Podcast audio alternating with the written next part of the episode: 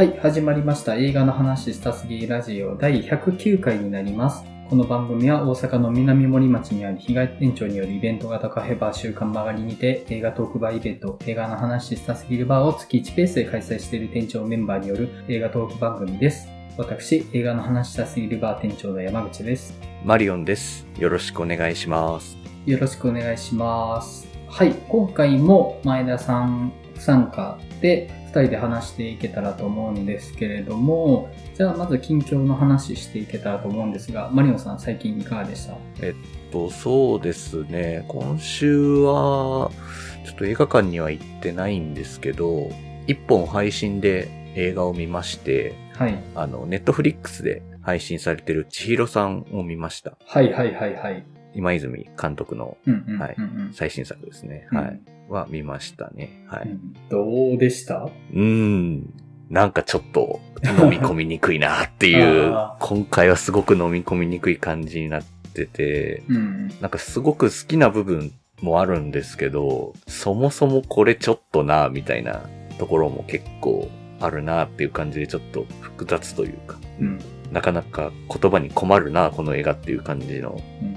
印象でしたかね。はい。うんうんまあ原作は漫画ですけど、うんすごくなんか今泉監督らしいテーマを扱った作品っぽいなというのはすごく思って、なんか主人公の千尋さん、海辺のお弁当屋で働く元風俗嬢の女性っていう役柄ですけど、うん。なんかまあ彼女のなんか人と深く関わろうとはしないけど拒むこともしないみたいな、うん。こうちょっと適切な距離感を測りながらなんかこう人とこう接するみたいな、その感じがなんかすごく心地いいっていう映画にはなってて、うん。なんかそれはまあなんか深くつながるわけじゃないけど、その時々にこう関わることがとてもなんか楽しかったりとか、そういう距離感の人だからこそ話せるようなこととか、うん。なんかそういったこととかもあるよねっていうのをなんか優しく描いてて、うんそれはすごく心地いいというか、それってまあ結局なんか、ある意味孤独を愛することにもちょっと通じてるような話だなと思っていて、うんうん深いつながりは求めないってことはまあ孤独だけども、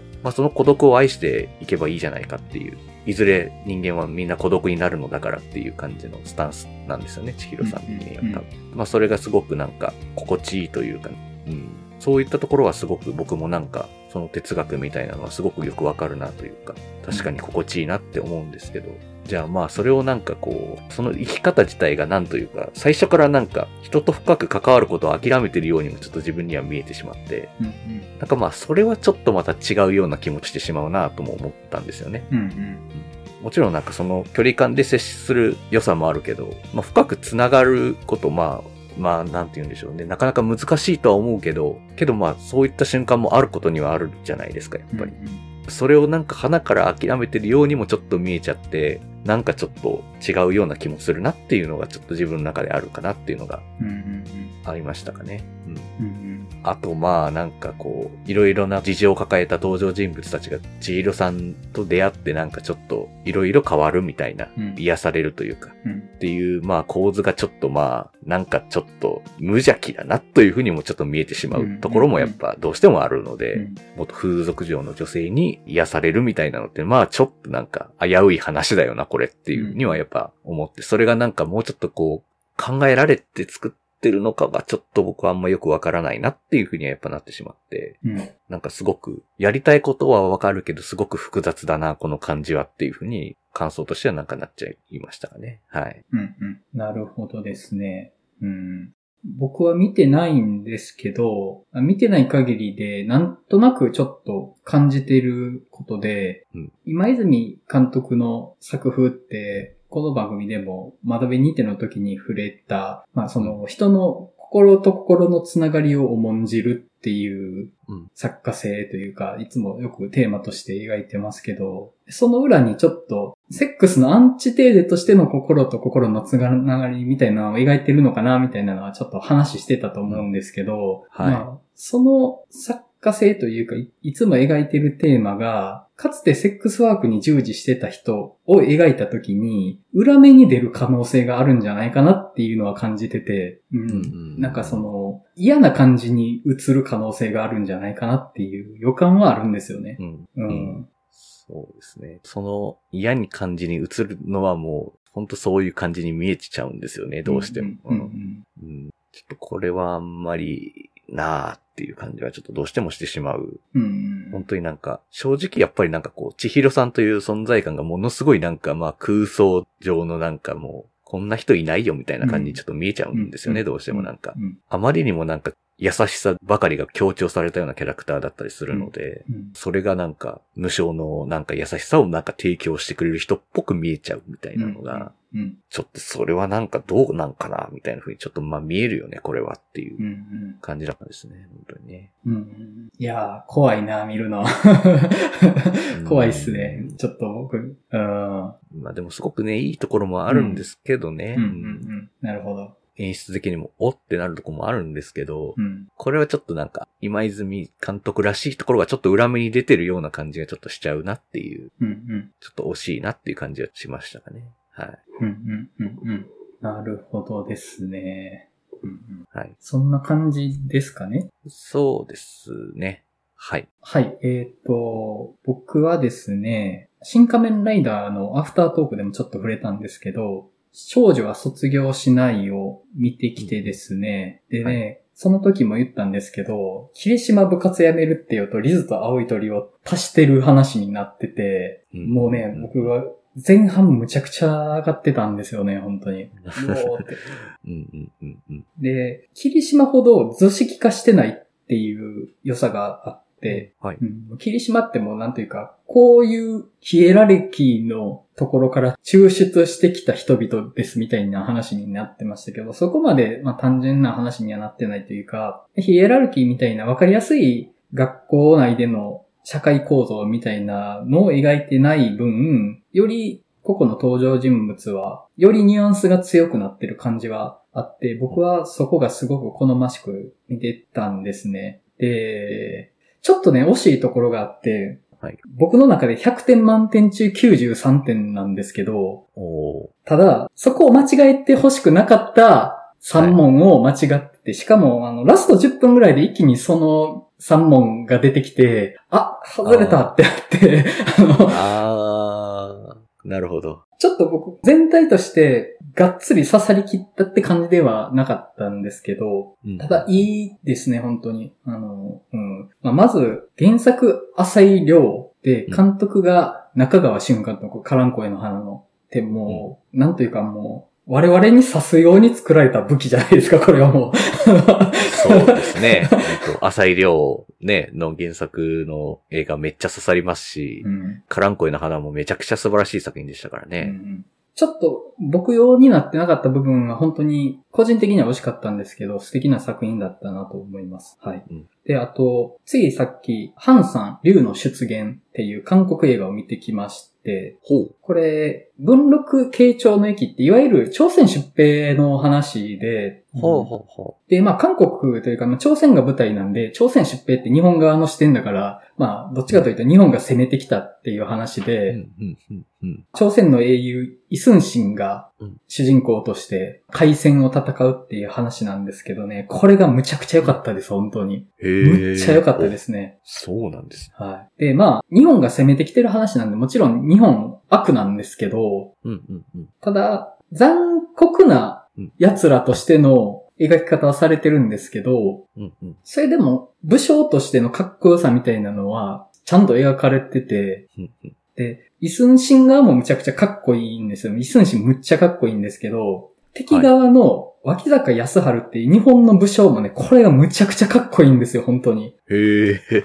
日本側もちょっとかっこいい感じなんですね。うん。むっちゃかっこいいです。で、またね、脇坂康春って、一時期淡路島を治めてた人なんですよ。あ、あ、そうなんですね。はいへえ。なんで、うちの地元の殿様だったことがあるっていう人でもあって、なるほど。ゆかりがある。そうなんですよ。あの、ゆかりがあって、で、これはね、本当に、冷徹なイスンシンと冷酷な脇坂康春の戦いっていう感じで、うん。まあそれぞれね、政治的な事情に振り回されたりしつつも、うん各々が知略を駆使して戦うみたいな感じなんですけど、むっちゃいいです、本当に。いうん。や、これはね、いいです、本当に。うん。うん。ええちょっと全くノーマークだったんですけど、は面白そうですね。い。うん。シネマート震災橋で予告見たとき、あれ？これおもろそうだぞと思って見に行って、よかったですね。当たりでしたね。おー、そうなんですね。はちょっと気になるな。い。いいですよ。で、結構面白いなと思ったのが、まあ、海戦の話なんで、まあ、船に乗って戦うわけですけど、船漕いでる人のシーンむっちゃ多いんですよ。おー、はいはいはい。だからもう手漕ぎなんですよね。海を手漕ぎしてるんですよ。たくさんの人で。で、その人たちって兵士でもないわけですよね。ただの妊婦というか、うん。もう、それを漕ぐことしかないし、別にそれができたところで手柄を立てれるわけでもない人々なんですけど、むっちゃ大変なんですよ。本当にうん。うんうん。もう、ものすごい荒れてる海を、その人たちが漕いで動かしてるんですけど、それでもう船同士が大迫力のバトルを繰り広げるんですよね。おー。で、もちろんその武将たちの、まあ、戦争描写とか、あるいは知略描写もかっこいいんですけど、やっぱなんか、名前もない人たち、しかも兵士でも武将でもない人たちが頑張ってるぞっていうのはね、僕すごい良くって、うん。うん。まあ、なんかね、ものすごい、ちょっとした中にいろんなもの詰まってるなと思って良かったですね。はいへあとはあの、日本側の解像度むっちゃ高いのですよね。ー。へえ。なかなか。はい。日本の武将バンバン出てくるんですよ。まあ、はい。朝鮮出兵って日本の有名な武将いっぱい行ってるから、まあそりゃそうなんですけど、うん脇坂康春が例え話を話すときに、うんかつて三方ヶ原の戦いで武田信玄が徳川家康を破った時とかっていう話をするんですけど、韓国の人そんな話知ってんの？と思って。確かに。そうですよね。日本の武将のことをね、そんな詳しくないでしょって感じしますよね。うん確かにね。史実に忠実になるためにめっちゃ調べて作ってるんだとは思うんですけど、うんでも、武田信玄とか出す必要ないじゃないですか。まあ、そう、そうですよね。うんうん。確かにね。で、その、三方ヶ原の戦いが武田信玄と徳川家康の戦いだったっていうことを知ってる日本人自体どんだけいるんだよっていう話だと思うんですよね。そうですね。なんか、むっちゃちゃんと作ってるなと思って。すごいですね。すごいですよ。うんで、韓国の俳優さんが日本語喋るんですよ。はいはいはい。で、もちろんその、イントネーションとかはね、どうしてもぴったりって感じにはならないですけど、それでもちゃんとしたおかしくない日本語を使ってて、うんなんか、すごいなって思うんですよね、本当に。あの、うんうんうん日本で韓国の描写がある映画作った時に、ここまで韓国のことをしっかり作り込むんだろうかって思って、うんうんうん。なんかね、すごいなと思いました、本当に。へえ。はそうなのか。面白そう。まあ、あの、あくまで、まあ、よよくある時代物って感じでもあるので、まあ、うんそこは、どの程度を求めるかっていうところではあるんですけど、うんうん。見て損はないかなっていう一作かなと思います。はい。うんうん。はい。ですね。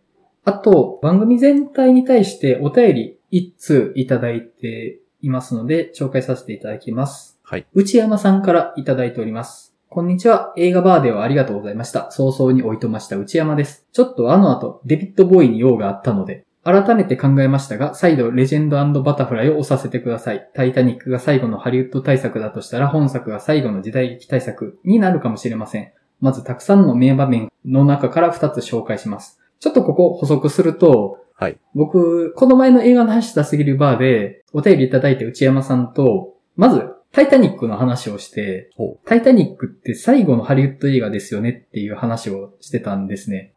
で、この最後のハリウッド映画っていうのは、まあ、いわゆるオリジナル映画で、シリーズとかフランチャイズじゃないオリジナル映画で、かつめっちゃお金かかってて、それを全員が見に行くみたいな映画って、うんうんうん。タイタニックが最後なんじゃないかなっていうのを僕が思ってることなんですけど、ほなんかそれ以降、2000年代入ってからぐらいって、絶対にみんなが見に行く映画ってなくなったなと思って、オリジナルで。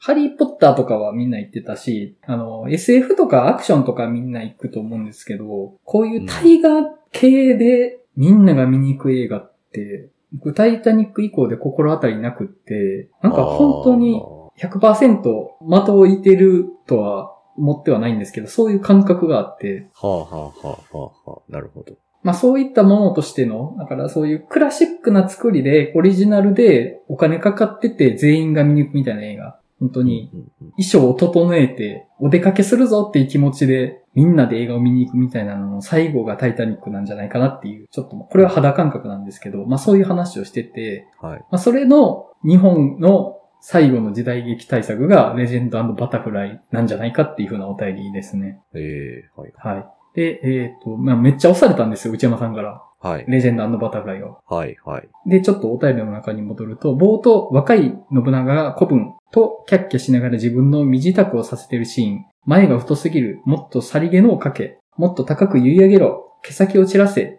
さりげなく。とか、毛先散らすとか、現代かよ。いきなりキムタクのコントで笑いました。仲間内で生きりまくった高校生。でもハマってるし、後の展開を思うとちょっと大事なところなんですよね。にしてもこんなのができる50近い男って、この後もいろいろできるし、トム・クルーズか。で、後半以降、長篠の戦いの後、獅子類類の瓦を塗って静かに馬を進める信長たち、刺繍が立ち込めてるだろうに、カラスもハエもおらず、何羽かの蝶が屍の上で待っている。その中の一羽、青いアゲハが泥と血にまみれた死体の耳の穴に止まり、肌の蜜を吸っているかのようにくつろいだ後、飛び立ってひらひらと信長の肩に止まる印象的なシーンと言っておきましょう。やっぱり山口さんも注目されてましたが、キムタクですね。これは名言っていうか、信長ってキムタクでしょう多分。とか、画面の迫力が、とか、馬が速い、とか、なるほどお前が大田牛一か、とか、ロケーションだのセットなのが、ちょっとないぐらいすごい、パンフが半端ない、とまあいろいろです。大事な部分にはまだほとんど言及していません。情報量がすごい、だれるシーン皆無。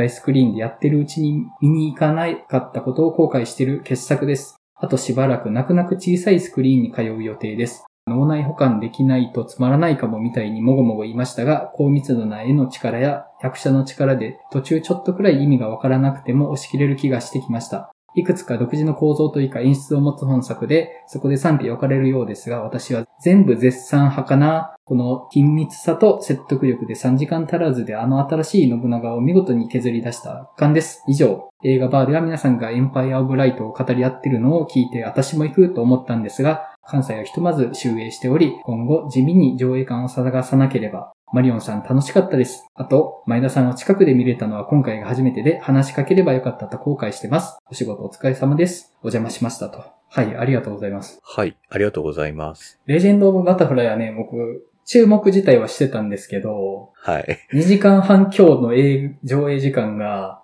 僕のライフスタイルに今噛み合ってなくていけてないっていうのがあって、うん。うん。まあ、僕もちょっと、日本が誇るこう時代劇のうん。対策って感じで、もう気になっていたんですけど、うん。まあ同じく3時間と聞いて、うん3時間もあるのかよって感じだったんですよね、正直。うん、まずね。うんうん。なのでまあまあ、私まあ、時代劇って結構長くやってる作品が結構多いと思うんですよ。うん。やっぱりご高齢の方とか平日とかめちゃくちゃ行ったりとかするので、うんまあ後でもいいかなって思ってこのままずるずると見ていない状態が続いていたんですけど、うん。なんかこんなにめっちゃ推してる方を見るのはちょっと初めてだったので、うんなるほど。すごくこんなに見どころのある映画なんだなっていうのはちょっと初めて今回知りましたね。うんはい。どうも映画としてあんま当たってないっぽいんですよね、残念ながら。うんうん。でも、キムタクが信長ってこんな的を射てることあるのかとは思ってはいるんですよね。